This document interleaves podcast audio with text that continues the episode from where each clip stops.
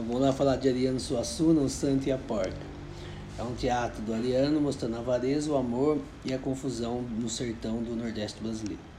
É, é como se fosse um Mr. Scrooge, quem lembra do Dickens lá do, do dos, três, do, do, dos três natais, né? Da avareza lá, o, o, o espírito do Natal passado, do Natal presente e futuro.